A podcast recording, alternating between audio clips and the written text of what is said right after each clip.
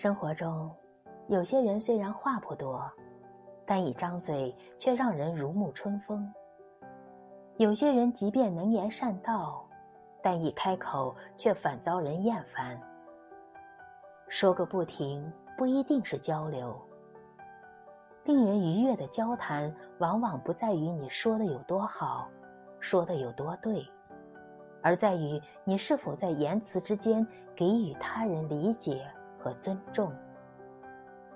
与人交流时，若能静下心来倾听他人，便是一种理解；与人相处时，若能沉下气来谨语慎言，便是一种善良。很多时候，你说话的态度，也是你待人的温度。